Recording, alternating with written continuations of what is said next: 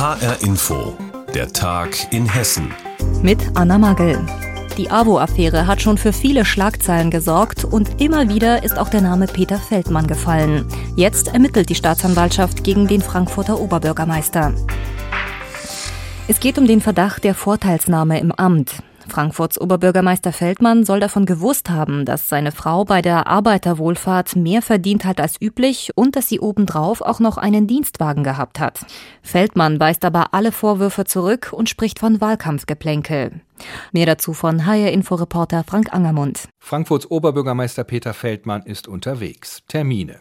Auf einem Hocker im Büro seines Büroleiters liegen drei dicke Aktenordner. Diese werden heute dem AWO-Untersuchungsausschuss überreicht. Sehr spät. Dennoch lautet der Tenor im OB-Büro, wir haben nichts zu verbergen. Und so klingt auch Feldmanns Stellungnahme zu den Ermittlungen der Staatsanwaltschaft, die sein Sprecher Olaf Schiel vorliest. Ich kann darüber hinaus nur wiederholen, was ich bei vielen Gelegenheiten gesagt habe. Ich habe auf den Vertrag meiner Frau keinen Einfluss genommen. Die Vorgänge bei der AWO sind nicht in meinem Einflussbereich und meiner Zuständigkeit als Oberbürgermeister. Auch auf Verträge der AWO und der Stadt habe ich keinen Einfluss genommen und war im Detail damit auch nicht befasst. Feldmann spricht in seinem Statement von Wahlkampfgeplänkel, denn die Meldung, dass die Frankfurter Staatsanwaltschaft gegen ihn wegen des Verdachts der Vorteilsnahme im Amt ermittelt, kommt zwei Tage vor der Kommunalwahl und somit zur Unzeit für seine Partei, die SPD. Die Fraktionsvorsitzende der SPD, Ursula Busch, gibt sich demonstrativ gelassen. Es wird ermittelt, wir haben einen Rechtsstaat, da sind wir, glaube ich, alle froh und glücklich darüber, wenn man in andere Staaten schaut. Und ansonsten, ich kann das weder inhaltlich groß kommentieren, wie gesagt, ich kenne auch nur das, was ich äh, in den Medien gehört habe. Ähm, und ansonsten, die Wählerinnen und Wähler wissen schon, was sie zu tun haben. Ich habe da großes Vertrauen. Die Frankfurter Staatsanwaltschaft ermittelt seit Ende Februar, auch gegen Feldmanns Frau wegen Beihilfe zur Vorteilsnahme und gegen einen AWO-Mitarbeiter. Frankfurts Ordnungsdezernent Markus Frank, CDU, arbeitet mit Peter Feldmann im Magistrat zusammen. Und ich kann nur sagen, so ein ähm, Verfahren von der Staatsanwaltschaft, das ist ähm, wichtig, dass man dann in dem Moment äh, wirklich Aufklärungsarbeit leistet, dass eben alles auf den Tisch gelegt wird. Jetzt müssen die Karten auf den Tisch.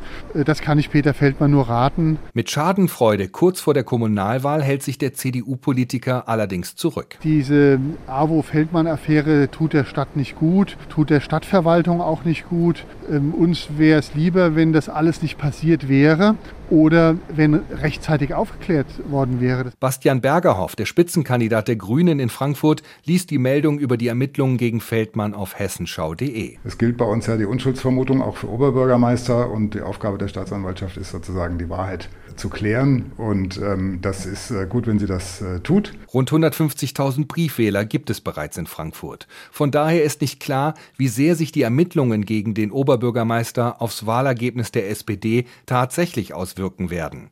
Auch der grünen Politiker Bergerhoff ist vorsichtig. Also zunächst mal wird ja der Oberbürgermeister nicht gewählt, sondern es äh, wird, wird, das Kommunalparlament gewählt. Äh, natürlich ist äh, rund um eine Wahl immer alles nervös, das ist völlig klar. Äh, aber tatsächlich würde ich mir immer wünschen, dass solche Wahrheitsermittlungen sich davon nicht abhängig machen. Äh, und insofern betrachte ich mal es als, das hat miteinander nichts zu tun. Die Partei BFF, Bürger für Frankfurt, fährt zwei Tage vor der Kommunalwahl ganz andere Geschütze auf. Sie fordert in einer Pressemitteilung, dass Peter Feldmann das Amt des Oberbürgermeisters ruhen lassen soll. Die Staatsanwaltschaft ermittelt gegen den Frankfurter Oberbürgermeister Peter Feldmann wegen des Verdachts der Vorteilsnahme. Feldmann weist die Vorwürfe zurück und sagt, man wolle nur die bevorstehende Kommunalwahl beeinflussen. Frank Angermund hat uns darüber informiert. Die Kommunalwahl bei uns in Hessen findet ja schon in zwei Tagen statt. Am Sonntag sind dann 4,7 Millionen Menschen aufgerufen, ihre Stimme abzugeben. Die Wahl steht aber wegen der Corona-Pandemie unter besonderen Vorzeichen. Und HR-Inforeporter Wolfgang Hetfleisch hat sich mal angeschaut, was denn anders ist. Wir haben mit ihm vor der Sendung darüber gesprochen und wir haben ihn gefragt, Wolfgang, Corona bestimmt ja unser Leben. Bestimmt es denn auch die Art, wie wir wählen? Das ist so, das ist unvermeidlich. Zum einen viel, viel mehr Hessinnen und Hessen werden die Briefwahl nutzen. Es gibt da zwar noch keine genauen landesweiten Zahlen, die werden auch nicht landesweit erhoben, aber einige Städte und Gemeinden haben schon Rückmeldung gegeben. Mindestens ein Fünftel der Wahlberechtigten, möglicherweise sogar deutlich mehr, nutzt diese Möglichkeit und natürlich tun das viele, um ein Ansteckungsrisiko im Wahllokal zu vermeiden. Vermeiden. Was wird denn für den Infektionsschutz in den Wahllokalen getan? Also beim Schlangestehen ist Abstand zu halten. Das ist wie vor dem Bäcker. Eineinhalb Meter nach vorn, eineinhalb nach hinten. Es wird vielerorts in den Wahllokalen Markierungen am Boden geben. So eine Art Einbahnstraßensystem. Man kann also auf einem Weg rein zum Wahllokal und auf einem anderen kann man wieder raus. Alle Wahlhelferinnen und Wahlhelfer und auch die Wahlvorstände werden FFP2-Masken bekommen. Auch die Wählerinnen und Wähler ganz klar müssen natürlich Mund-Nasenschutz tragen, wenn sie da rein wollen. Es gibt ein paar Kommunen, die sogar die Wahlhelferinnen und Helfer vorher testen lassen. Es werden Plexiglaswände aufgestellt als Spuckschutz. Es wird überall regelmäßig gelüftet. Klar, die Flächen werden desinfiziert. So eine Stimmabgabe kann ja dauern. Wir dürfen ja kumulieren und panaschieren, also Kandidatinnen und Kandidaten mehrere Stimmen geben und aus verschiedenen Listen Kandidatinnen und Kandidaten wählen.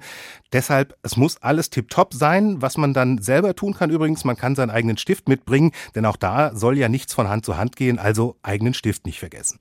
Was passiert eigentlich, wenn jemand ohne Maske wählen will? Also beim Schlangestehen ist Abstand zu halten, das ist wie vor dem Bäcker, eineinhalb Meter nach vorn, eineinhalb nach hinten. Es wird vielerorts in den Wahllokalen Markierungen am Boden geben, so eine Art Einbahnstraßensystem. Man kann also auf einem Weg rein zum Wahllokal und auf einem anderen kann man wieder raus. Alle Wahlhelferinnen und Wahlhelfer und auch die Wahlvorstände werden FFP2-Masken bekommen. Auch die Wählerinnen und Wähler ganz klar müssen natürlich Mund-Nasenschutz tragen, wenn sie da rein wollen. Es gibt ein paar Kommunen, die sogar die Wahlhelferinnen und Helfer vorher testen lassen. Es werden Plexiglaswände aufgestellt als Spuckschutz. Es wird überall regelmäßig gelüftet. Klar, die Flächen werden desinfiziert. So eine Stimmabgabe kann ja dauern. Wir dürfen ja kumulieren und panaschieren, also Kandidatinnen und Kandidaten mehrere Stimmen geben und aus verschiedenen Listen Kandidatinnen und Kandidaten wählen. Deshalb, es muss alles tiptop sein. Was man dann selber tun kann übrigens, man kann seinen eigenen Stift mitbringen, denn auch da soll ja nichts von Hand zu Hand gehen, also eigenen Stift nicht vergessen. Sicher wählen in Corona-Zeiten. Über die Vorbereitungen der Kommunalwahl in Hessen hat uns Wolfgang Hetfleisch informiert. Ein Mann liegt fixiert auf einer Trage, ein Sanitäter kommt und schlägt ihm mit voller Wucht ins Gesicht. Zwei Polizisten stehen dabei, greifen aber nicht ein. Der Mann auf der Trage ist ein 32-jähriger Syrer. Er soll zuvor betrunken randaliert haben. Passiert ist das schon vor Monaten in einer Flüchtlingsunterkunft in Kassel. Jetzt ist ein Überwachungsvideo aufgetaucht, das diese verstörenden Szenen zeigt. Jens Wellhöhner mit der ganzen Geschichte. Nordhessens Polizeipräsident Konrad Stelzenbach ist empört. Das offenkundig teilnahmslose Verhalten der Polizisten sei für ihn nicht akzeptabel, schreibt er in einer Presseerklärung. Gewalt gegen mutmaßliche Straftäter wie den Mann aus Syrien dürfe niemals sein, auch nicht durch eine frustrierende Situation wie diese diese hier. Der Mann aus Syrien hatte ja in der Flüchtlingsunterkunft am Platz der deutschen Einheit in Kassel randaliert und die Polizisten bespuckt. So steht es jedenfalls im Polizeibericht. Stefan Rüppel von der Gewerkschaft der Polizei sieht den Fall aber anders. Der Angriff erfolgt da für uns ad hoc. Also das war für die Kollegen nicht absehbar, ähm, dass der Gefangene jetzt angegriffen und geschlagen wird sodass die auch keinerlei Chance hatten, diesen Angriff abzuwehren aus unserer Sicht. Auf dem Video reagieren die beiden Polizisten im Raum scheinbar überhaupt nicht auf den Faustschlag des Rettungssanitäters, obwohl sie daneben stehen. Der Flüchtling aus Syrien erlitt nach eigener Aussage dabei einen Jochbeinbruch. Stefan Rüppel von der Polizeigewerkschaft bleibt aber bei seiner Meinung. Ich will nochmal deutlich sagen, den Angriff konnte keiner verhindern, da der ad hoc äh, passierte und es vorher keinen Streit gab auf dem Video, den ich sehen kann. Äh, zum Zweiten sind die reingekommen, die beiden Kollegen haben sofort ihrem Dienstvorgesetzten davon berichtet und es wurde an diesem Tag die Berichte geschrieben, wo das erwähnt wurde. Ähm, und das wurde dem Staatsanwalt übermittelt und der würdigt den Sachverhalt. Von daher glaube ich, äh, dass alles, was dann passiert ist, korrekt gelaufen ist. Seit November ermittelt die Staatsanwaltschaft Kassel auch gegen die beiden Polizisten auf dem Video, aber bisher ohne endgültiges Ergebnis. Der hessische Flüchtlingsrat ist jedenfalls schockiert von dem Vorfall. Dessen Geschäftsführer Timo Scherenberg sagt in einem Interview mit dem hessischen Rundfunk auf Skype: Da sind die Polizisten natürlich in der Verantwortung, die müssen da aktiv werden, das ist ihre Pflicht und so wie sie sich verhalten haben, äh, offenkundig das geht nicht. Für Timo Scherenberg zeigt der Kasseler Vorfall, dass die Polizei ein grundsätzliches Problem mit Menschen mit Migrationshintergrund habe. Er ist empört, dass der Rettungssanitäter einfach so zuschlagen konnte. Weil nämlich da aus was auch immer falsch verstandener Solidarität oder aus anderen Gründen von Seiten der Polizei nichts gekommen ist und äh, das Ganze unter den Teppich gekehrt worden ist. Und das ist dann in der Tat ein schwerwiegendes strukturelles Problem in diesem Land, an dem gearbeitet werden muss. Ein neuer Polizeiskandal? Die Gewerkschaft der Polizei weist das zurück. Auf jeden Fall laufen jetzt Strafverfahren gegen alle Beteiligte. Gegen den Syrer wegen seiner Randale, gegen den Rettungssanitäter und gegen die beiden Polizisten. Ein Sanitäter in Kassel prügelt auf einen gefesselten Flüchtling ein. Der soll davor betrunken randaliert haben. Die Polizei hat jetzt Strafverfahren gegen die Beteiligten eingeleitet. Infos dazu hatte Jens Wellhöhner. Seit Montag haben die Museen in Hessen endlich ihre Corona-Zwangspause beendet und empfangen wieder Besucher. Allerdings müssen die sich vorher anmelden und ein Zeitfenster buchen. Und es gelten auch verschärfte Hygienestandards. So hat es das Land Hessen vorgeschrieben. Das bedeutet für die Museen natürlich mehr organisatorischen Aufwand und deshalb konnten auch noch nicht alle sofort öffnen. In vielen Museen geht's erst jetzt zum Wochenende wieder los. Einen Überblick hat unsere Reporterin Sophia Luft. Auf das grüne Licht zur Wiedereröffnung ihrer Ausstellung hatte Beate Kempfert schon sehnsüchtig gewartet. Trotzdem kam für die Kuratorin der Kunst- und Kulturstiftung Opelwillen in Rüsselsheim die Nachricht etwas überraschend, dass sie am 8. März wieder öffnen kann. Wir haben mit großer Freude darauf reagiert. Aber ich habe die Informationen dann wirklich erst am Freitag, am späten Nachmittag übermittelt bekommen. Das heißt, ich habe das ganze Wochenende durchgearbeitet und überlegt, wie kann man eine gute Organisationsstruktur dafür auf die Beine stellen. Für die Ausstellung der amerikanischen Fotografin Lee Miller hat Kempfert speziell einen einbahnigen Rundgang entworfen, bei dem sich möglichst wenige Besucher über den Weg laufen. Aus organisatorischen Gründen ist ein Besuch der Opel-Villen aber erst ab Samstag, den 13. März und nur mit einer Voranmeldung per Telefon oder E-Mail möglich. Auch das Mathematikum in Gießen öffnet erst ab Samstag wieder seine Türen.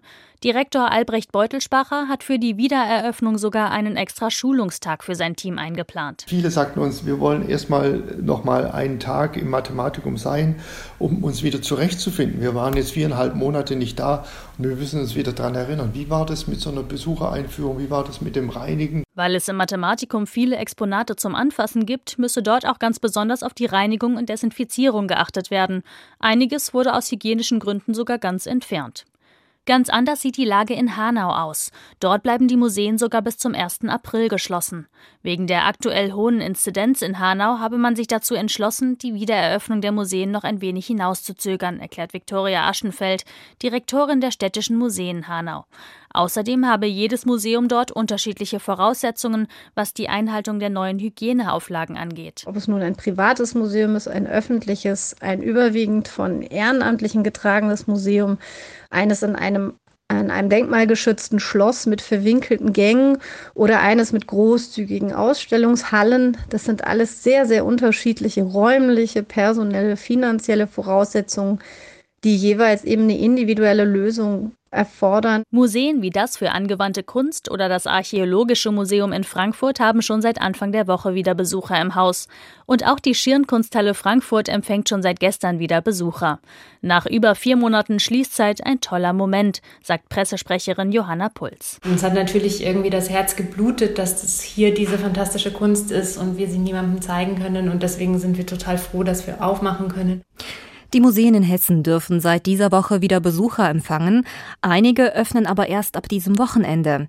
Denn es gibt strenge Auflagen, auf die sich die Museen vorbereiten mussten. Zum Beispiel ist ein Besuch nur mit Termin möglich. Sophia Luft hat uns darüber informiert. Und das war der Tag in Hessen mit Anna Magel. Die Sendung gibt es auch als Podcast auf hrinforadio.de.